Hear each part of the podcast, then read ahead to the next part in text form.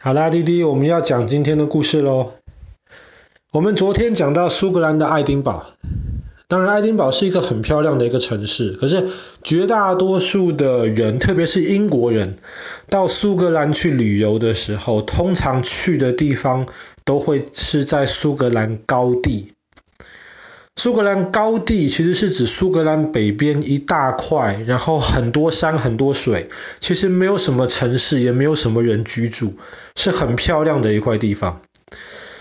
那高地中，爸爸最喜欢的一个地方叫做 Glencoe，中文翻译成叫做格伦科，或是格伦科峡谷。但是 Glencoe 的这个 Glen，其实在苏格兰原来的土语当中，指的就是峡谷的意思，所以它其实叫做科峡谷。那么格伦科这个地方呢，其实在很久很久以前，苏格兰就是都有不同的那些家族来管他们当地的那个地方嘛。那么格伦科就是属于麦当劳家族。他们的土地。那么这些家族，我们有时候会看到，比方说苏格兰人，他们传统的服饰，男人就会穿那种裙子，裙子上面就有不同的那些图案。那么这就是代表他们不同家族的印记。那格伦科这个地方为什么那么漂亮呢？这个地方其实它是一个 U 字形，或是说 V 字形的一个峡谷。在很久很久以前呢，那里其实是有冰河的。那冰河从那个地方慢慢的流过去，所以就把那边的山切出了一个 V 或是 U 的一个凹槽。那么当然后来。隔了很久很久的时间之后，这个冰河已经消失了，可是今天那个峡谷还是留下来。然后在那边有三座山，被称为三姐妹。然后当你在那边呃徒步旅行的时候，其实你一方面可以看到苏格兰高地非常壮丽的风景，那么你也看到峡谷之间。其实有很多那种瀑布啊、小溪啊，然后当你走得很远、很累、很辛苦的时候，在那边其实还有非常好的酒吧跟旅馆，你可以住在山里面。所以其实每年，特别是大概夏天，大概可能五月到到九月、十月的时候，那边其实吸引非常非常多的观光客，那么都到那边。去可能花个一个礼拜的时间，就是在那边好好饱览高地的那个美丽风景。当然也可以搭火车去。那么搭火车的话，其实离格伦科不远的地方，就会经过那个《哈利波特》的电影里面有拍到，有一个那个转弯的那个大铁桥。那么在那边的风景也是非常美丽的。但是在这么美丽的格伦科的风景背后，其实有一段很难过的故事。那么讲到这个故事之前呢，我们就要讲到大概四百多年前的英国。那个时候的英国，我们昨天讲到了，后来苏格兰的国王同时变成英格兰的国王，那么苏格兰跟英格兰就慢慢的联合在一起了。然后那个时候呢，英国基本上是信新教，我们今天所谓的基督教。但是在那个时候，有一个英国的国王，他是信天主。那全部的国会议员基本上都信基督教，可是国王信天主教，而且国王希望把全部的教堂都改回成信天主教。所以那个时候，其实国王跟国会的关系就非常非常的糟糕。可是那个国王有一个女儿，那个女儿是信基督教的，所以当时的国会议员就想说，没关系，我们忍耐一下，等到有一天这个国王把位置传给了他的女儿之后，那么天主教的势力就会下去了，基督教就重新起来了，新教就重新起来了。可是没有想到，国王后来皇后生了一个男孩。而且红的天主教徒，所以后来国会议员就担心了，说怎么办呢？会不会到时候这个男孩继承了王位？那么到时候英国就还是天主教的天下了。所以后来他们就决定拥戴那个信基督教的那个公主，然后那个公主就把她爸爸英国国王的位置给抢了过来，那个公主变成了英国女王，玛丽女王。这段事情在英国被称为光荣革命，因为是革命，但是很光荣，因为似乎没有人为此受伤流血，所以称为光荣革命。然后那个玛丽女王，她的先生，她的先生那个时候是在荷兰当国王的。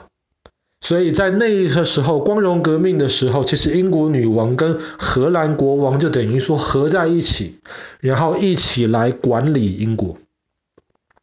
但是这个女王的那个天主教的爸爸虽然被赶下去了，但是还是有很多人支持他爸爸，特别是在爱尔兰以及苏格兰的这个地方，苏格兰高地的地方。苏格兰高地其实传统上面很多都是信仰天主教的人，他们当然是支持天主教的这个原来的老国王。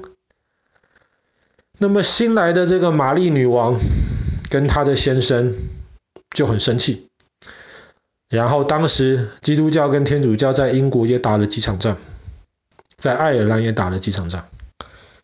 后来呢，玛丽女王就宣布了，她说：“不然就这样子吧。”你们苏格兰高地的这些家族，我们坐下来好好的和平，我们不要打仗，只要你们写一封信，表明说你们支持我，支持我这个新教的玛丽女王，那么我就不干扰你们，你们该干嘛去就干嘛去。可是那个时候苏格兰高地有几个家族，他们一方面有点不情愿。写这封支持女王的信。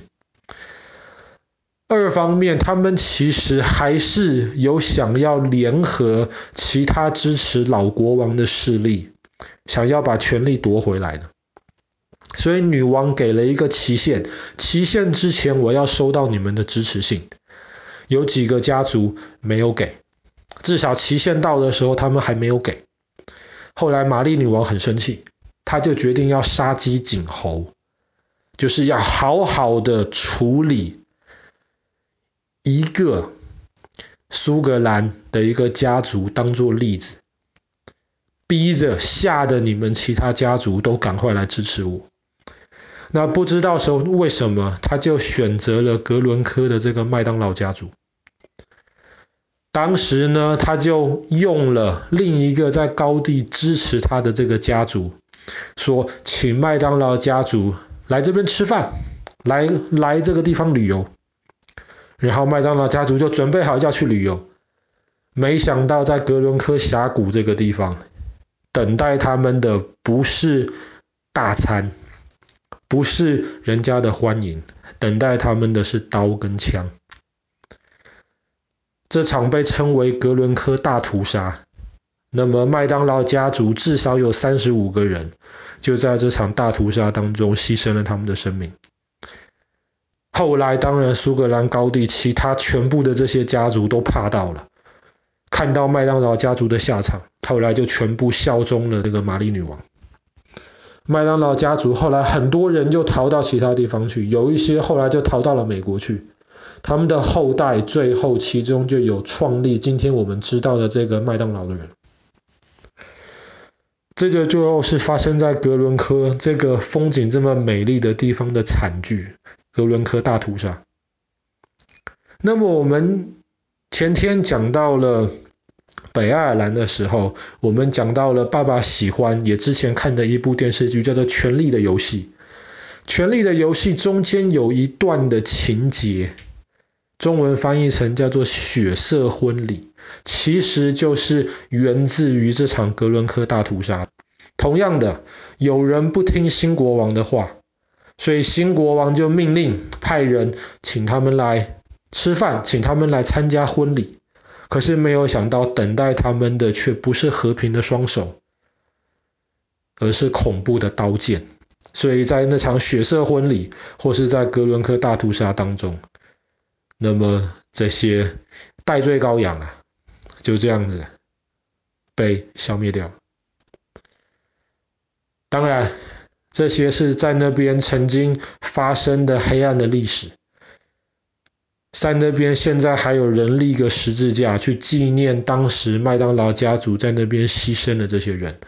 当然，这个其实不影响格伦科这个地方非常漂亮。然后穿越格伦科的这个公路也被认为是全英国最漂亮、最适合人开车过去观光的那一段公路。那爸爸最大的心愿就是你跟弟弟赶快长大，然后有机会，爸爸可以带你们到那边好好的去践行。我们可以花一个礼拜的时间在那边好好欣赏那边的美丽风景。好啦，那么我们今天的故事就讲到这边。苏格兰的格伦科。